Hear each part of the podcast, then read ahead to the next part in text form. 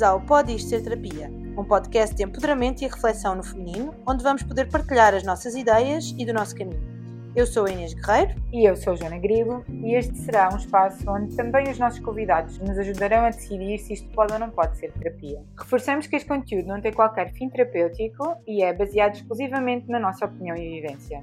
Não se esqueçam de nos seguir no Instagram, ativar as notificações no Spotify e Apple Podcast e subscrever o nosso canal de YouTube em pod.isterterapia.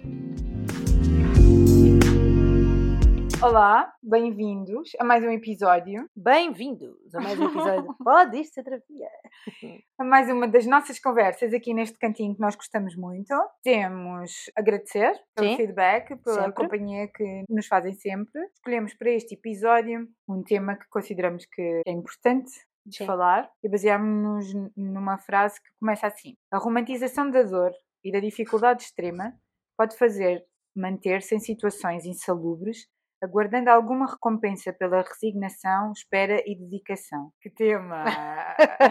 é mesmo. É um grande tema e eu acho que é um tema que nos leva ou remete para situações diferentes. Porque eu estava, quando estava a pensar nele, pensei num tipo de desconforto Uhum. e depois levou-me para o outro lado, que foi igualmente importante e duro também. Portanto, acho que tem aqui esta dualidade e estes dois, este- eh, no meu caso, dois, dois momentos eh, diferentes. Aquilo que eu pensei assim que li esta frase foi que, de facto, negarmos constantemente esta dor e este desconforto, neste sentido de não há mal nenhum, ou não há problema, ou sou eu que estou a querer fugir, ou sou eu que não lhe dar a importância de vida e fazer essa gestão do que é que se está a viver e porque é que se está a viver, Uhum. pode-nos eh, levar a um sítio muito escuro e muito A feio. permanecer, é isso? A permanecer, sim, porque quando tu sentes a dor já lá estás e não vês. Sim.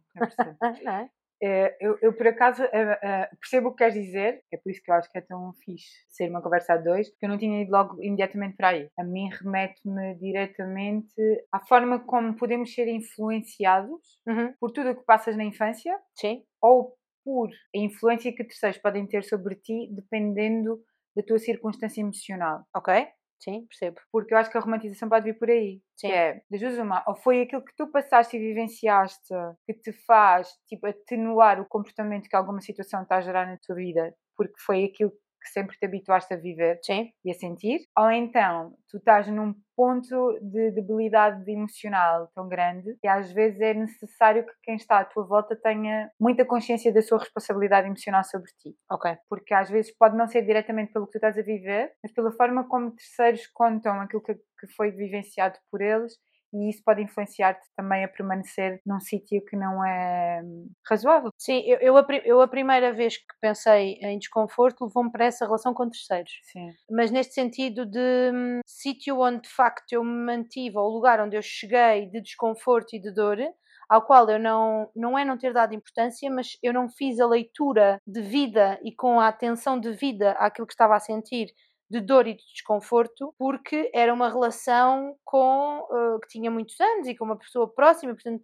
tu não estás à espera que aquela relação te cause aquela dor. Percebe? E então é como se hoje eu consigo olhar para trás e pensar, eu sempre vivi naquele desconforto, eu consegui foi ou dar-lhe um significado diferente, atenuá-lo, Uhum. aligeirar a coisa por achar que era normal e depois quando, no fundo por normalizar, mas essa normalização de, uma, de um lugar de desconforto vem de algo anterior a essa relação, que foi depois o outro tipo de desconforto com o qual eu me deparei, que foi esta ideia de viver no desconforto pela minha condição de gorda. Ok. Porque se eu, enquanto gorda, vou ter que viver na dor e no desconforto porque eu nunca vou chegar e atingir aquilo que eu quero, é normal que a dor e o desconforto me acompanhem para sempre, sejam eles provocados por que razão for.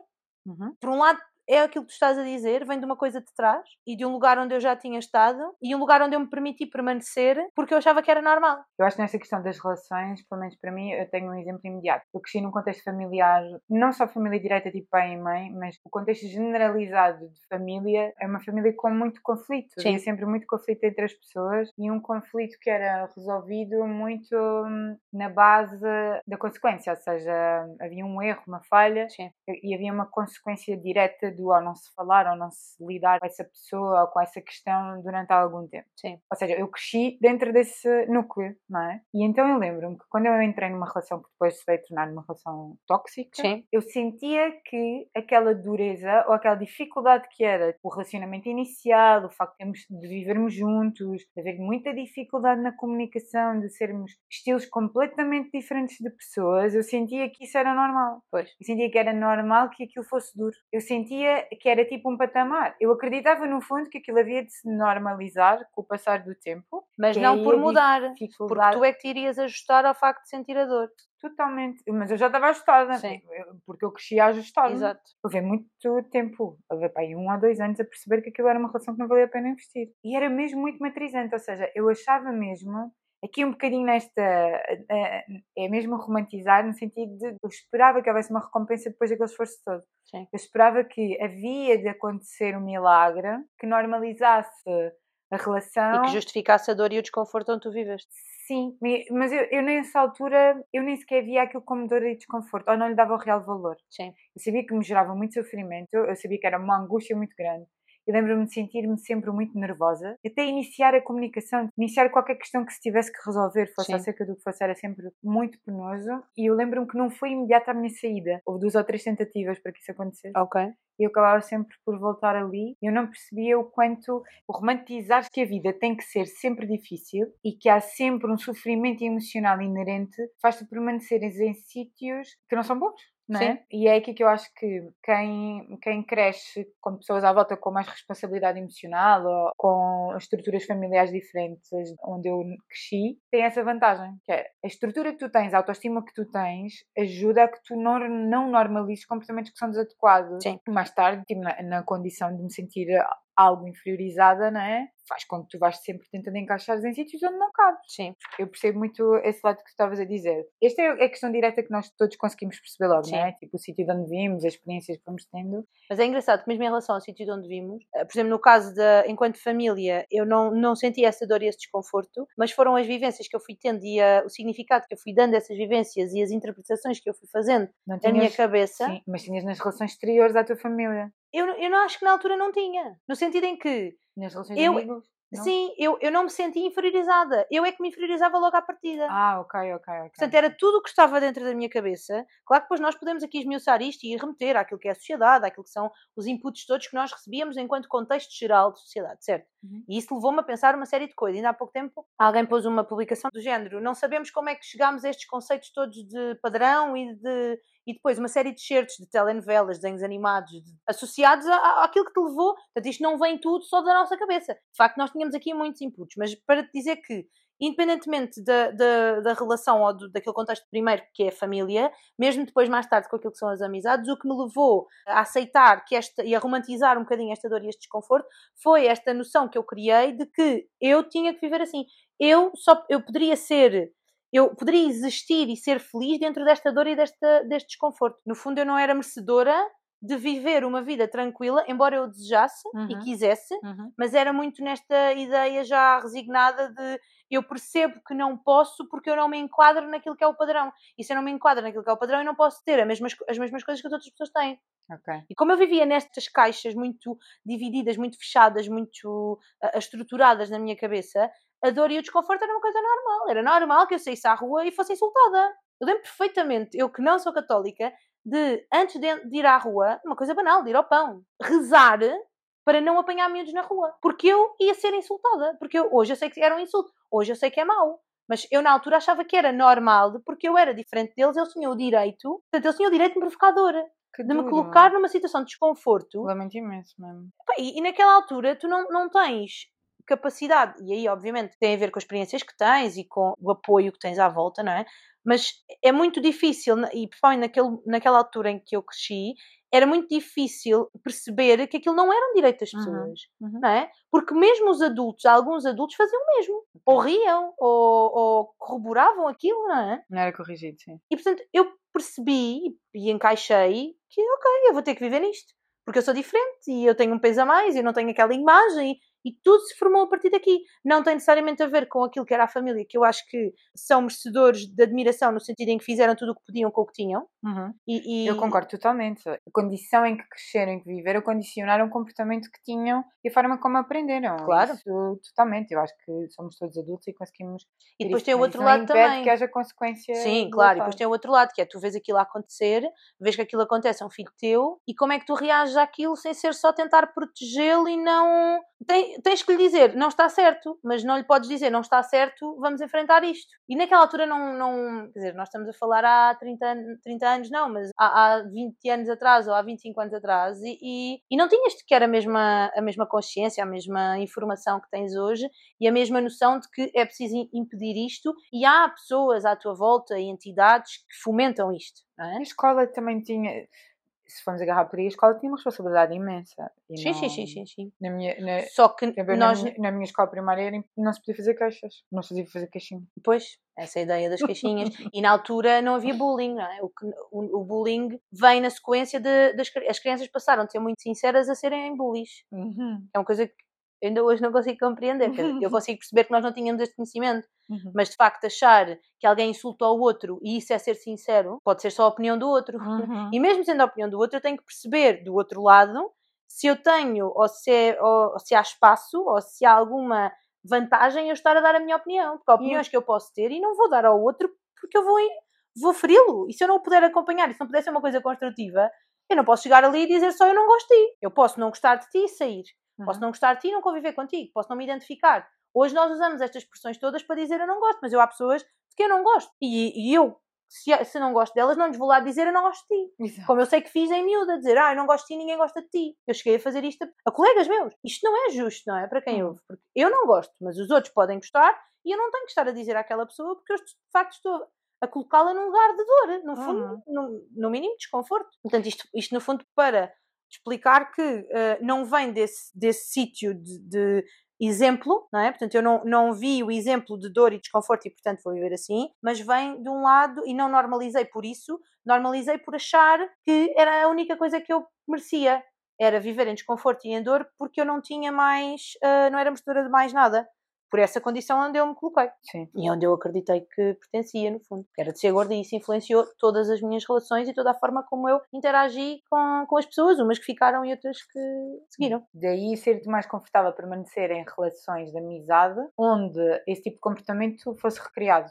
É isso? Ou eras na mesma tu? Não era, não era mais confortável, eu achava era que não havia outra hipótese. Ok. Eu não teria nenhum tipo de, de relação, fosse amorosa, de amizade, de, de profissional, que não me colocasse em desconforto. Porque eu, à partida, já estava num lugar de desconforto porque eu pertencia a outra classe. Uhum, percebo.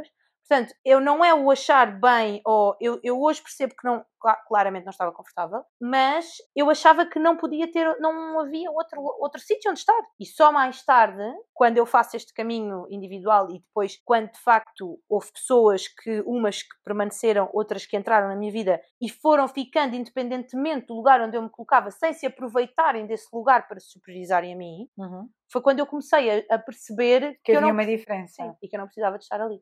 Mas mesmo isso, como estavas a dizer há bocado, levou muito tempo. Porque no caso desta relação que eu estava a falar, eu levei muito, muito tempo até perceber o que é que aconteceu. Eu percebo que afinal era eu que me colocava naquelas situações e não era bom. Tenho pessoas à minha volta que São me diferentes. dizem: sim, isto não é bom, tu tens que estar no outro lado, tu mereces outra coisa. E eu mudo a minha postura e passo a, a- a interagir com os outros deste lado de ser merece- merecedora de coisas boas e a pessoa não acompanha. Claro. E a pessoa tem necessidade de me voltar a colocar em, num, num sítio de desconforto e de dor. Eu e aí é quando eu sim. começo a perceber. Mas quando isso acontece, eu penso, não pode ser. Se eu gosto desta pessoa, se eu me dedico a ela, se eu fiz isto tudo, por isso é que esta romantização a mim aconteceu-me neste, neste tipo de relação, porque eu precisei de romantizar esta dor para justificar que aquela pessoa, apesar de tudo, era muito minha amiga, mas eu é que precisava de continuar a fazer coisas para ela, precisava de compensar, precisava de me resignar, porque a, a nossa amizade, eu cheguei a dizer, mas nós somos assim. O Bruno chegou-me a dizer, isto não é normal, isto não pode acontecer, tu mudas quando estás com esta pessoa, Uhum. tu é que não entendes a minha relação com esta pessoa. Uhum. Portanto, eu tive, eu romantizei isso para mim, apesar de já muitas pessoas me dizerem que não era uma situação normal, eu romantizei porque eu precisava daquela validação. Eu estava num, num, lugar fragilizado, obviamente, do meu processo também, como é óbvio, e, e, e da, daquilo que era a minha autoestima e aquilo que eu estava a construir para mim própria, é? e eu precisava daquela validação. E levou muito tempo porque eu precisei de ganhar coragem, de ganhar a, a, consistência, de ser capaz de dizer assim: esta validação já não é necessária, não preciso de sentir dor nem desconforto para estar com alguém. Ajuda-te a ter na tua vida pessoas com maior consciência emocional. Sem dúvida. Exato. que ficaram. E eu, quando digo isto que ficaram, é porque é muito difícil. Claro que principalmente para o Bruno, que é a pessoa que me acompanha muito mais, uh, muito mais próximo, não é? Há 13 anos, pelo menos. Mas as outras que foram ficando, e houve pessoas que eu também já falei aqui, que eu, com as quais eu deixei de falar e depois voltaram, estas pessoas viram-me para além daquilo que eu era. Claro, porque mas já, elas não tinham voltado, elas já tinham tinha, ficado lá. E já te tinham visto antes, se calhar tu é sim, que não davas sim. ali... Sim, sim, sim, mas também souberam respeitar isso. Claro. Porque muitas destas pessoas, ou com muitas delas, eu também fui injusta, porque ao estar a preferir alguém, e também vamos, deve ter sido duro, não é? todos, não é? Claro, é verdade, claro. Mas eu penso, é duro, porque se eu, penso, eu, eu também já assisti a, a amigas minhas a, por exemplo, estarem em relações que não é questão de serem tóxicas, mas que eu achava que não eram boas para elas. Eu sei, eu sei. E eu tive que respeitar. Mas ela quer estar ali. Então, o que é que eu posso fazer? Eu posso estar aqui, posso apoiar, posso viver o que eu puder viver e conseguir viver, mantendo aquela pessoa naquele núcleo, não é? Mas eu vou ter que respeitar e vou ficar lá. E eu acho que isso foi o que algumas destas pessoas fizeram. Foi, mas... eu percebo isto, mas eu vou ficar ali. Por um lado, eu acho que a mas pensar... Isso é ser amigo da verdade. É verdade. É, é, verdade. ser amigo da verdade é isso, é acolher que a pessoa está a tomar uma escolha que vai ter consequência na vida dela, Sim. não é na vida de mais ninguém. Não querer ah, remediar isso ou salvar a pessoa isso, antes dela cair mas manter-se lá. E eu acho, eu acho que isso é, é um maior sinal de amor. Eh, Sim. Mas eu, eu, queria puxar aqui outra variante, que é, às vezes eu sinto que os filmes tens, tens duas coisas, tens ou os que são sempre muito dramáticos, Sim. ou muito corrosivos, são sempre situações de amor muito complexas. Quase todas as novelas ou quase todos os filmes, maioritariamente são assim, não é? Sim. Ou, são thrillers muito psicológicos em, em, em, que as relações são muito tóxicas. Depois tu acabas por pensar que o amor pode, tem que ser sempre assim. Sim, mas serve então, um bocado como exemplo, não é? Ou então tens o outro lado também, que, que eu, que eu lembro-me que me fazia imensa confusão e que eu vi dois dos filmes de propósito para ter, para ter entendimento sobre a situação. Ok. Quando houve aquele boom gigante com os 50 Sombras de Grey. Sim. Então andava tudo histérico à minha volta. Eu ainda não vi. Os que leram os livros e que okay. partilhavam a, eh, a cena dos livros e que depois viram os filmes. E eu, quando vi o primeiro filme, só pensei: o gajo é sádico, completamente doido, não é? como é que se está a romantizar? Porque era aquela crença de que ela conseguiu reabilitá-lo. Ok. Que é uma coisa que eu acho que a Bela e a Fera também faz isso. Exato. Lá vem a Disney. Mas acaba por haver uma romantização de que tu tens que acolher tudo, porque tudo é passível de ser amado, de ser gostado. Vem aqui um bocado de um lado também um bocado religioso. Uh, sim, de, de eu pelo menos às vezes sentia isso, tens de moldar, carregar a cruz, de, carregar a cruz, tens que ter aquele peso, porque parece que nada que não tenha peso ou que não dê trabalho depois se torna bom. Sim. Eu acho que é completamente errado. E merecedor, não é? Não mereces se não tiveres lutado muito. Por banalizar a parte simples da vida, não é? Tipo, a vida não é sempre sofrimento, não é? Sim. Há muitos momentos tranquilos, simples, descomplicados, que a vida também tem parece que depois há uma certa tendência para termos sempre que escolher algo complexo e pouco Senão, mais se não der trabalho, não é válido. Sim, eu acho que há muito essa crença, não, não sinto isso. Eu, pelo menos, minha volta sinto. Eu sinto que eu tive que desconstruir isso.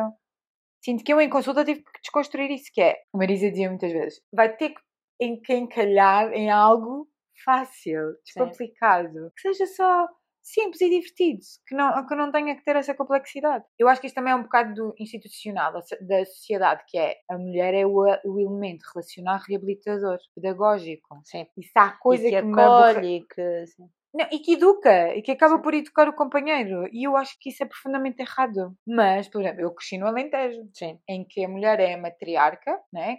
que organiza e põe para a frente a família, mas que tem esse papel de Sim. cuidador extremo, de escolher roupa do marido, de ser provedora do cuidado, que era uma coisa que sempre me, do meu, meu lado mais feminino ficava corticária, okay. mesmo sendo mais nova. Mas não te identificavas com esse papel? Não, porque eu acho que a pessoa tem que ser independente, não é? Tem que ter essa relação e eu acho que depois, tipo, no núcleo, né, na comunidade, no, no sítio onde cresces, por influência, tu vens construída com uma data de crenças. Mas eu acho que tu aí também podes entrar por um caminho que é, também há aquelas, e aí eu acho que também tem a ver com um processo individual de cada um, daquelas pessoas, e às vezes no, no, eu acho que nos homens isso acontece mais do que nas mulheres, ainda que eu acho que também acontece nas mulheres por causa do que estás a dizer, que é o de serem cuidados. Sim, sim, sim, e acaba por se assumir este papel. Por um lado, há uma e eu acho que isso tem muito a ver com o tipo de interação que as pessoas. Mas a voz era a criam. coisa mais engraçada do mundo. O meu avô era o independente, o provedor, da, da- e a minha avó a cuidadora. Não é? Mas de tal ordem que o meu avô não escolhia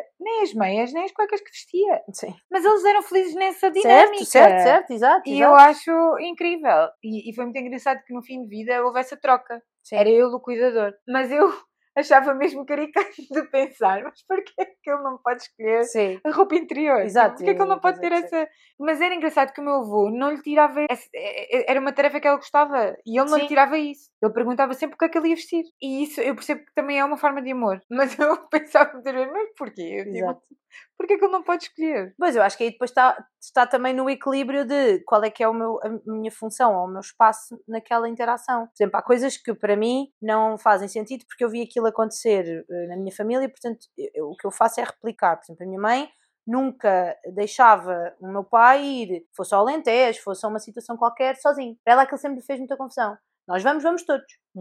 Uma coisa, só se fosse uma coisa muito, muito esporádica. Uma coisa... O que depois, quando lá estávamos, ela não andava atrás dele. Ele fazia a vida dele e tinha as coisas dele, porque também estava num ambiente dele e, e tinha ah, ah, essa independência. Uhum. Mas ela cuidava desta forma. Eu não peguei em fogão nenhum, eu não peguei em tacho nenhum enquanto vivi naquela casa. Minha mãe tratava de tudo, ela fazia o jantar, ela fazia o almoço, ela tratava das coisas, orientava-se tudo e nós o que fazíamos era no sentido de a ajudar. Uhum. Mas isso nunca fez com que nós nos sent- sentíssemos dependentes dela Uhum. porque se fosse preciso, estava a roupa em cima da cama, eu tinha que a arrumar. Se fosse preciso, o meu pai eh, fazia determinadas coisas, seja eh, preparar a sala, porque entretanto vamos, vamos deitar, dobrar mantas e assim, ele sempre fez isso tudo. Portanto, havia aqui um equilíbrio entre aquilo que é o cuidar, porque eu quero cuidar de ti, de vocês enquanto família, mas vocês continuam a ter as vossas responsabilidades e há Exato. coisas que vão fazer. E eu, e eu vivo um bocadinho neste equilíbrio. Eu há coisas que, se nós formos viajar, eu e o Bruno, nós fazemos a mala juntos. Eu não lhe vou buscar a roupa dele. Nós estamos a ver, ok, quantos dias são, quantos pares de cuecas vais levar, quantas t-shirts. Fazemos aquilo juntos. Cuidamos um do outro sem fazer pelo outro. Uhum. Eu acho que aí depois está o Eu acho que esse é equilíbrio. o equilíbrio bom, né? Até porque é preciso a pessoa ter uma certa independência pessoal. Tem que ter, tem que ter. E não só. Isto vai, vai obviamente, depois bater com aquela ideia de depois cada um também tem o seu núcleo e tem que manter a sua individualidade e o seu núcleo para fazer coisas que são só deles. Só, só deles. Sim, é E nós fazemos isso. Sim, sim, Mas sim, quando são para fazer coisas juntos, eu, eu faz muita confusão e já, e já assisti a algumas relações assim, não criticando de todo, mas já assisti, portanto isto tem a ver com aquilo que são as minhas crenças Aham. e não aquilo que eu acho que é o ideal. Chegares a qualquer sítio, vão de férias, vão vários casais de férias. Ah, não trouxe isto, ah, não trouxe aquela roupa, ah, não tenho. não E eu fico a olhar para o bem e penso, mas bolas, esta gente não fez a mala juntos. Então vêm para um sítio, não falta, isto, falta aquilo, ou não sei, isto não está errado. Aham. Mas eu, no meu conceito, que depois eu acho que o Bruno também se adaptou a isso, porque também teve uma vivência em termos daquilo que era o. tinha- Teve um bocadinho mais, portanto, eu acho que o Bruno e o facto de ser rapaz, a mãe dele, e é uma coisa muito engraçada porque a mãe do Bruno ach- achava que ele não fazia nada em casa e que ia ser muito difícil quando ele saísse de casa que ele não, não ia conseguir fazer nada, porque ela fazia tudo, de facto, mas fazia-lhe tudo neste sentido de cuidado. Ela arrumava-lhe a roupa. Ele não sabia onde é que estavam os t-shirts porque a mulher arrumava a roupa, que era uma coisa que me dava um. Mas como é que é possível? Tu é que tens que saber onde é que está a tua roupa. A verdade é que o Bruno vem viver comigo e eu nunca tive que me preocupar com nada. No sentido em que ele, ele fez, e eu já disse várias vezes à mãe dele, não se preocupe, o trabalho foi extremamente bem feito. Porque ele saiu e fez aquilo que tinha que fazer e adaptámos. Eu faço umas coisas, ele faz outras e nós adaptámos e ambos viemos de um espaço de família Em que em que não tínhamos, cuidado. sim, e não, Exato, tínhamos, é não precisávamos disso. Se tivéssemos ficar sozinhos, podíamos ter que o fazer, mas não- e a minha mãe sempre me disse, às vezes dizia, ah, tens que me ensinar a passar a ferro. Não te preocupes, quando precisares vais aprender. Foi sempre o que ela me disse. E é verdade, quando foi necessário, fizemos. Fizemos melhor, fizemos pior, errámos mais, queimámos coisas, até que me queimei foi a mim, nem foi a roupa. Mas eh, sim, claro que fizemos, claro que isso aconteceu. Mas o, o equilíbrio em que as coisas, e esse cuidado, que não acho que se fosse um cuidado excessivo, era aquele cuidado enquanto mãe, enquanto Sim, como, sim, cuida sim, da, como cuida da roupa do marido, como se for preciso, cuida de, de outras, de, de outras pessoas, que ela é também assim nessa, nessa parte de cuidar, cuida de facto dos outros, é uma cuidadora nesse aspecto, sem desrespeitar. Uhum. é? E, e eu acho que isso é que depois traz o equilíbrio. E nós conseguimos fazer isso um com o outro. Nós cuidamos um do outro sem tornar o outro de- dependente. Portanto, se eu não fizer ou se ele não fizer, ficamos, eh, eh, ficamos mal, não é? Não ficamos, porque nós vamos ter que nos chafar. E se formos, por exemplo, se formos para sair, ok, fazemos as malas juntos, mas depois, ou mesmo que não façamos as malas juntos, como é que é? Tens, lembraste isto? Olha, afinal os chinelos, ah, pois é. Ah, afinal, olha, agora lembrei-me, faltam as toalhas. Por, porque isto Tal e está-se a fazer em equipa. Não sou eu que estou a fazer por ele, não é ele que está a fazer por mim, nem sou eu a dizer, faz tu que eu não quero saber. Não, eu quero saber, porque eu vou ajudar-te a pensar se as coisas estão feitas ou não e o que é que pode ou não falhar. E isto também tem a ver com esta dinâmica que Sim. tu vais, tu vais criando. não é? E vais percebendo o que é que é- resulta mais para ti. Mas pensando nesta frase, eu acho que o grande risco é tu permaneceres em sítios onde não cabes, não é? E Tipo, forçares isso, não é? Forçares no sentido de eu vou permanecer aqui porque eu preciso de ultrapassar isto, como tu estavas a dizer, e de ser Uhum. difícil para ser recompensador. Uhum. E não é. Não, eu acho que não nos podemos esquecer deste lado, que é da mesma forma que o amor, a vida pode ser efetivamente simples, descomplicada e alegre. Porque a vida é um ciclo, não é? Tipo, Vai haver momentos de pesar, vai haver momentos de tristeza, vai Sim. haver desafios para ultrapassar, mas ao E- mesmo tempo que isso aconteça, também há momentos de alegria, também há um monte de coisas em que é passível. E esta, a tranquilidade, a paz,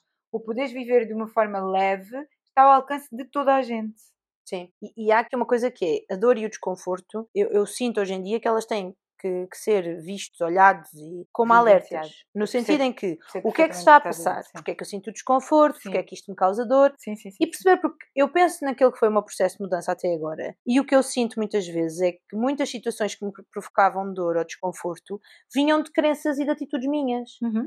Eu podia olhar para aquilo e pensar: ah, isto causa-me desconforto, vou já aniquilar esta relação porque isto é mau. Eu já fiz isso, dessa forma, Pronto. rígida. E, e- e vou ter que sair porque é, é, este, é este espaço que me causa desconforto. Ou então pensar: ai não, vou ter que viver neste desconforto porque é assim, não é? E quando tu estás a viver, precisas é de perceber de onde é que aquilo vem, porque é que estás a sentir e efetivamente o que é que tens que fazer. É verdade uma coisa que eu, que E eu mesmo sinto. que a pessoa já tenha sido de alguma forma boa para ti, Sim. é importante às vezes não esquecer esse desconforto, porque eu acho que, Ah, sim, isso é outra questão. Sim. porque eu acho que pelo menos na, minha ótica, o corpo mostra-te, independentemente do, do estado emocional em que estejas, o corpo mostra-te que há um desconforto. Sim. E essa pessoa até pode já ter sido do caraças para ti. Mas se naquele momento aquilo não faz sentido, das duas uma, perceberes se é uma relação que tu queres salvar, não é? Pôr isso em cima da mesa e tentar encontrar uma solução. Se é uma relação que tu não, não queres salvar, estar atento. E isso leva-me a outro isso. lado, que é o aceitar, e tu já falaste muitas vezes nisto, em relação à mudança de opinião.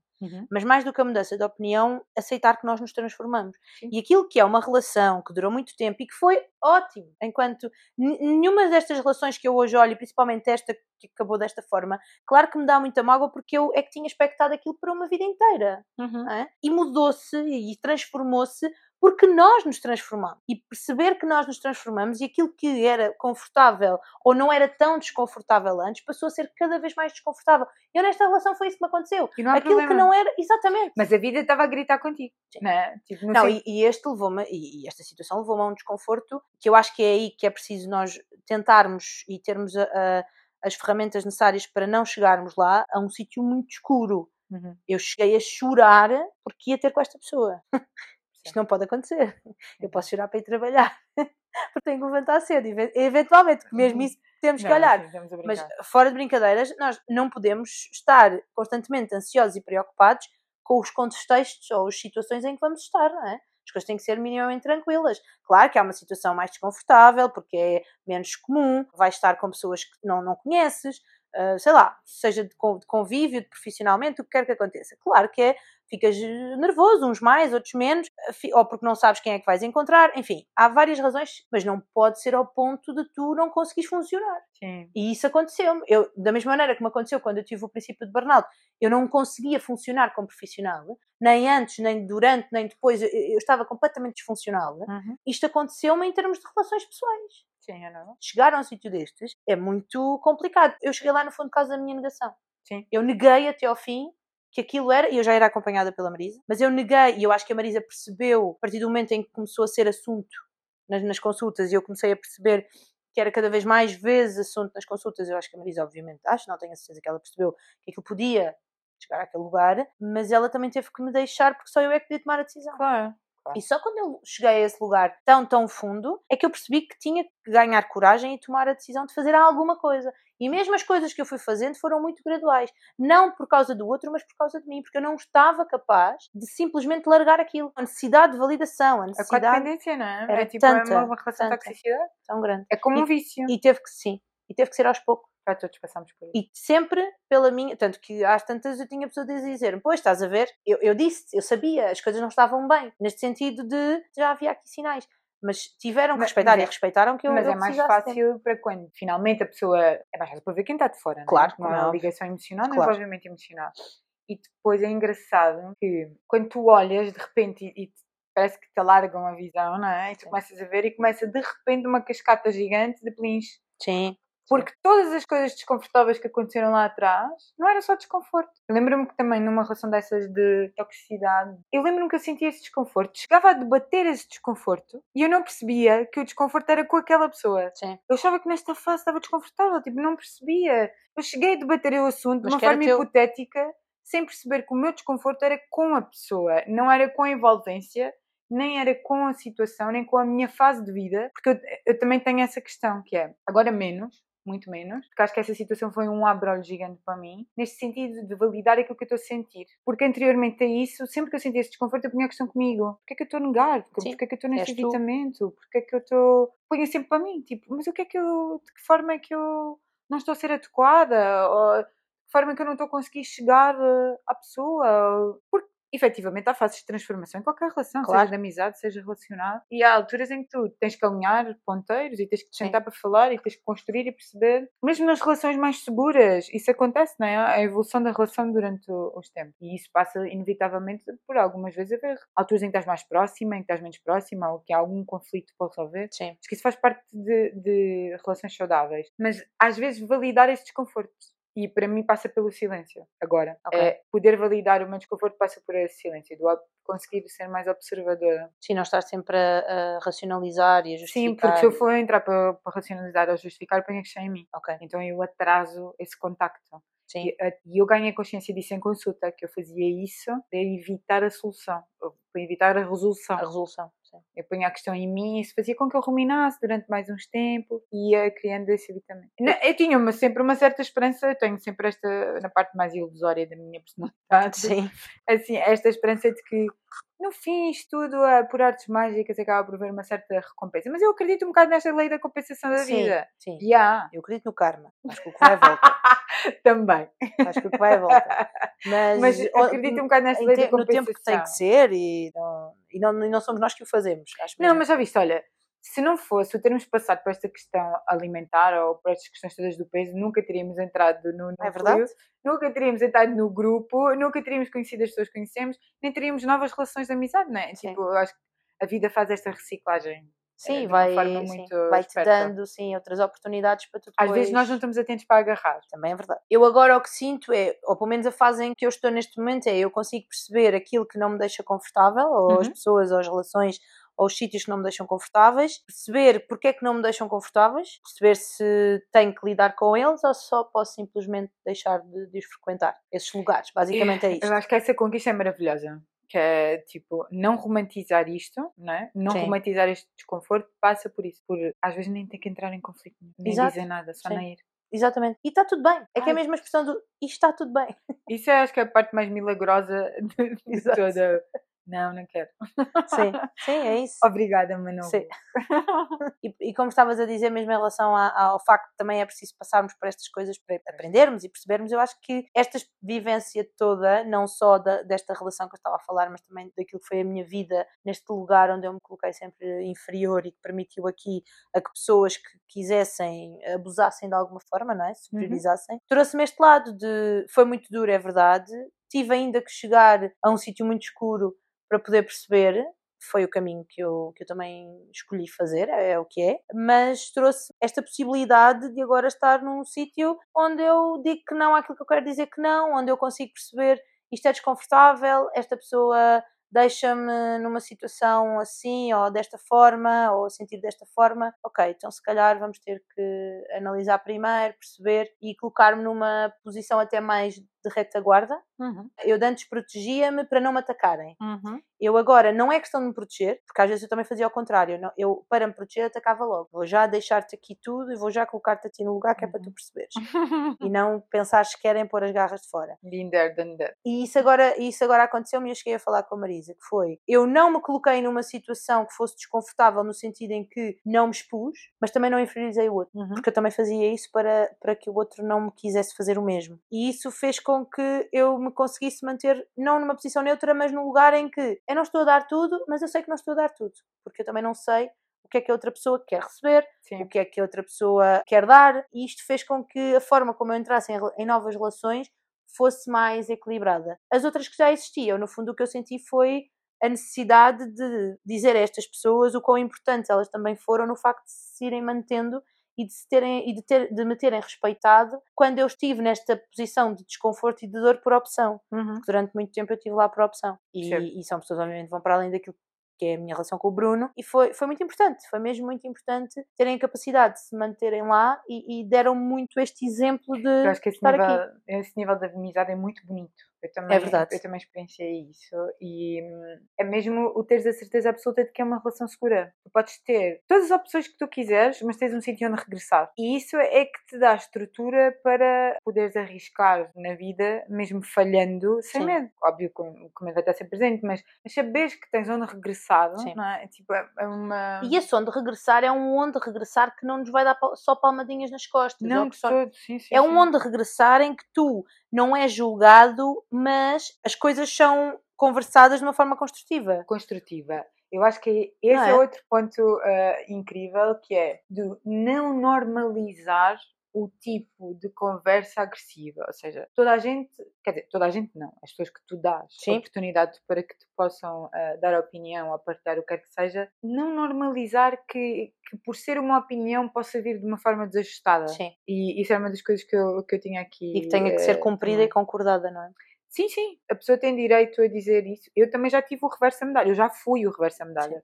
Eu já fui a que achava que dar-te a minha opinião sobre o que tu me estavas a perguntar, ou mesmo quando tu não me perguntasses, podia ir de forma desajustada, porque eu achava que isso era ser sincero. E não é. Isso, para além de brutalmente agressivo, é uma invasão gigantesca na vida Mas por acaso é engraçado estares a dizer isso. Eu não tenho a certeza, só falando com as pessoas que obviamente foram lidando comigo, mas a ideia que eu tenho é que eu nunca me coloquei nesse lugar porque eu sabia o que era sentir-me mal com isso. Ok. Então eu sempre fui o outro lado oposto da compreensão, ao ponto de poder até anular a minha opinião, Mas eu tive as duas coisas. pronto, para não interferir nesta ideia de que eu quero que tu percebas que eu respeito totalmente aquilo que é a tua decisão e a tua opinião. Contudo, eu acho que é isto, mas percebo perfeitamente o teu lado. E ao Uhum. ponto de, lá está, em algumas situações, negar, porque depois quando as pessoas tinham essas opiniões de uma forma ag- agressiva e para Uhum. se superiorizarem a mim, eu fazia o mesmo. Uhum. E isso fazia com que eu ficasse por baixo, entre aspas, não é? Uhum.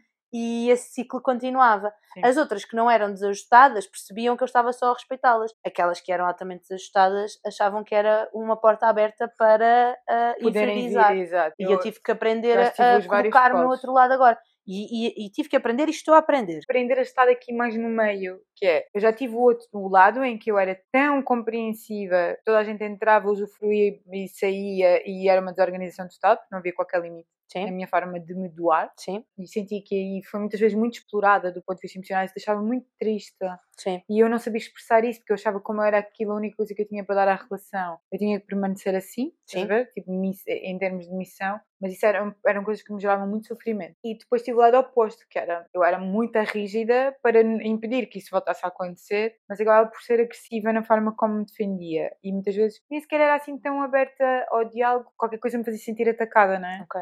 Como eu me punha sempre numa posição de alguma inferioridade, então acho que a minha aprendizagem agora é, é essa, é o permanecer no, no equilíbrio, é escutar muito primeiro, antes de perceber o que é que me é pedido, porque às vezes a minha, a minha ansiedade toda dava-me nesse sentido, que era, não havia nem metade. Ok. Eu sentia o que é que estava a ativar-me e era uma Sim. resposta um bocado visceral. E pá, isso é desajustadíssimo, não é? Que- esperar principalmente que o outro me peça opinião. Pois, eu acho que isso também é importante. E isso eu sempre fiz. E no decorrer da conversa perceber qual é que é o meu espaço e qual é que é a disponibilidade do outro para ouvir aquilo que eu tenho para dizer. E isso foi uma coisa muito importante que eu aprendi nos últimos anos e que eu acho que man- tento manter sempre presente, que é, às vezes o outro pode não estar com capacidade para Sim. receber. Eu acho que a responsabilidade afetiva ou responsabilidade emocional é também teres essa capacidade para ter esse tipo de leitura. Sim. que é perceber se o outro tem condição emocional para não ir fragilizar uma pessoa que já está fragilizada, sim, não é? E que às vezes é... simplesmente não quer porque não está nesse lugar e está tudo bem Pá, e temos que respeitar. E é a cena mais importante da vida numa relação, eu acho, seja de qual for o coisa, é, é teres muito presente que tens ter responsabilidade emocional sim. sobre aquilo que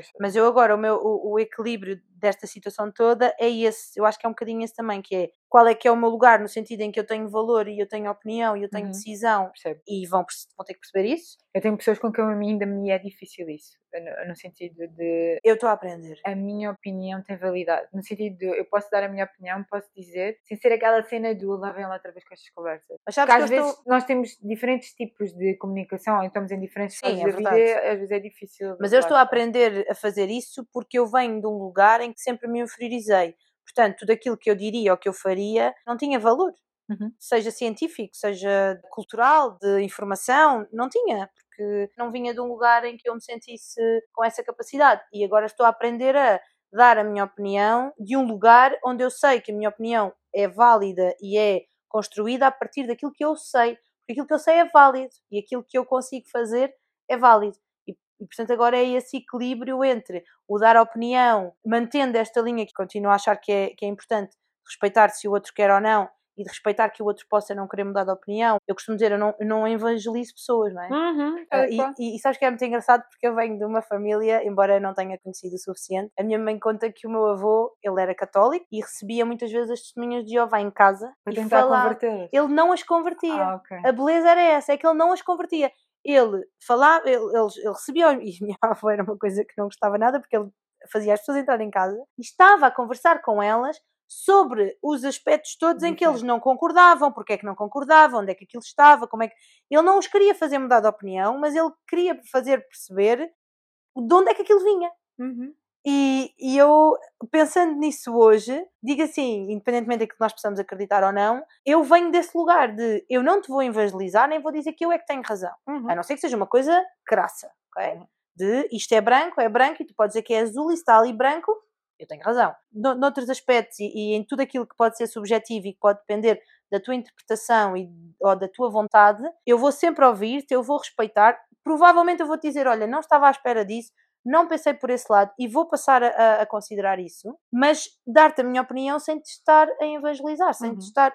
eu acredito mesmo que nós não temos ter a mesma opinião. Não temos. Não é? Nós, nós não temos que. E não, não é só o não concordar, é, é olhar para a mesma coisa diferentes. e não interpretar da mesma forma. Não, sim, por isso é que eu acho que é importante o feedback mesmo nestas conversas, porque há sempre pontos de vista completamente sim, distintos. Sim. E, que são, e que a riqueza está aí. É, fora daquilo que são os chavões e fora do que são aquelas frases feitas a riqueza está aí, tá, em nós tá. podermos estar a conversar. Sim. Claro que não são nos princípios básicos da vida, nem nas regras básicas de convivência de cidadania.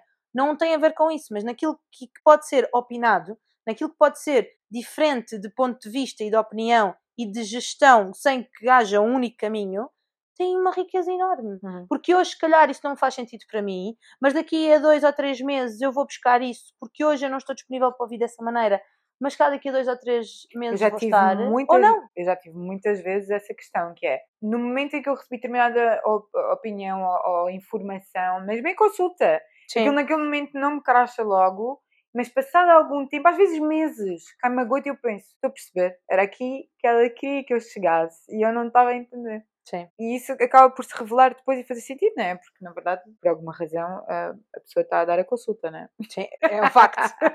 e, não e só... a pessoa está lá para aprender. Não só mas... naquilo que é cientificamente Exato, não, falando, não, mas não buscar essas relações, a gente consegue... E eu ajuda-me isso. Eu gosto de entender porque é que a outra pessoa tem essa opinião. Isso ajuda-me a desconstruir alguma crença que eu também possa ter. Sim. Porque eu acho que nós às vezes também hum, ficamos um bocado fechados. E às vezes até colocar lado a lado, porque não é questão de tu tens uma crença, eu tenho outra e é uma ou outra. Não, Podem ser as duas. Tudo, podem, é? não. E, eu, e eu pensar, olha, Totalmente. eu penso assim, mas por acaso até tenho uma amiga que pensa desta forma.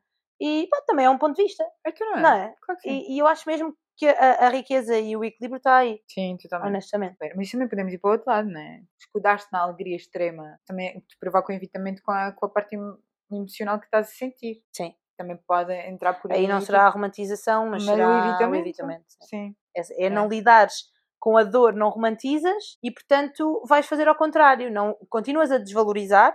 Tu podes desvalorizar das duas maneiras. Ou romantizas e vives aquilo e não tentas resolver, ou desvalorizas e evitas Uhum. porque não queres viver aquilo e vives nessa alegria extrema, Sim, não é? Eu acho que é exacerbada, no fundo. sim, sim. Eu acho que é que podes ter aqui os dois lados e que é igualmente mau. É, sim, mas A chave está no equilíbrio. tentar encontrar esse bocadinho a meio é difícil. Eu estava a pensar, se calhar também aqui um bocadinho em jeito de, de conclusão, que esta, esta dor e este desconforto ao, ao sair deste lugar desta forma, por um lado romantizada, mas por outro lado também quase aceite, sair deste, deste lugar ou deixar de romantizar este lugar de dor e de, e, e desconforto permitiu também que eu percebesse que eu não tinha que viver desta forma. Isso fez com que eu pudesse aceitar que eu era capaz de viver eh, feliz Uhum. e tranquila e bem, e isto trouxe-me outro lado. E eu acho que foi aí que as pessoas se aproximaram ainda mais ou começaram a chegar de outra maneira. Tenho muita consciência disto.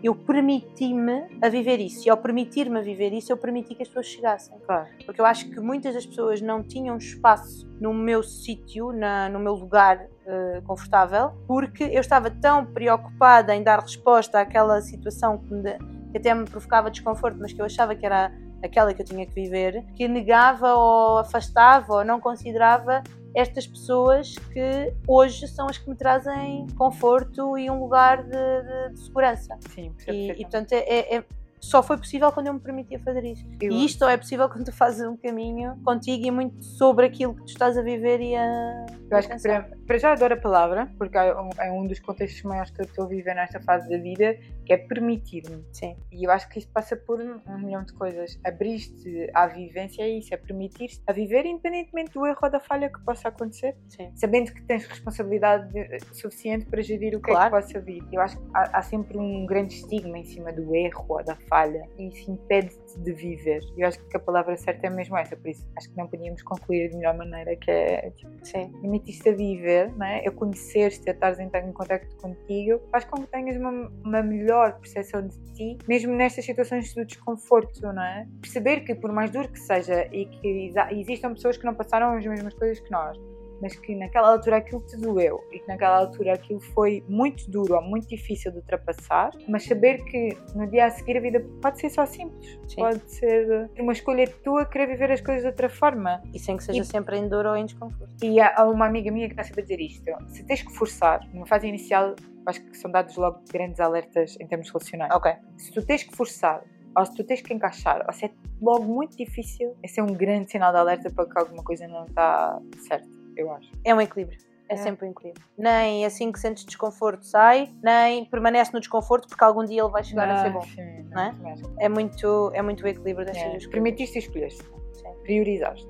E depois terapia. Terapia sempre. Capaz de dar a tudo isto. Então, chegamos ao fim. É verdade. Mais um episódio. Agradecer e pedir para nos seguirem no Spotify, no Applecast, no nosso canal do É verdade. YouTube. Subscrever. subscrever, ativar o sininho e dar-nos feedback desse cantinho novo que está a ser criado, né? que ainda Sim, estamos sim. a aprender É verdade. e que está a ser construído e dizer-nos se, se isto pode ou não pode Ser terapia. ser terapia. Beijinhos. Beijinhos! É engraçado como este tema nos levou para sítios tão diferentes. É verdade. Mas foi é? muito bom. Foi um tema também muito. Puxadinho. Mas bom. Muito bom.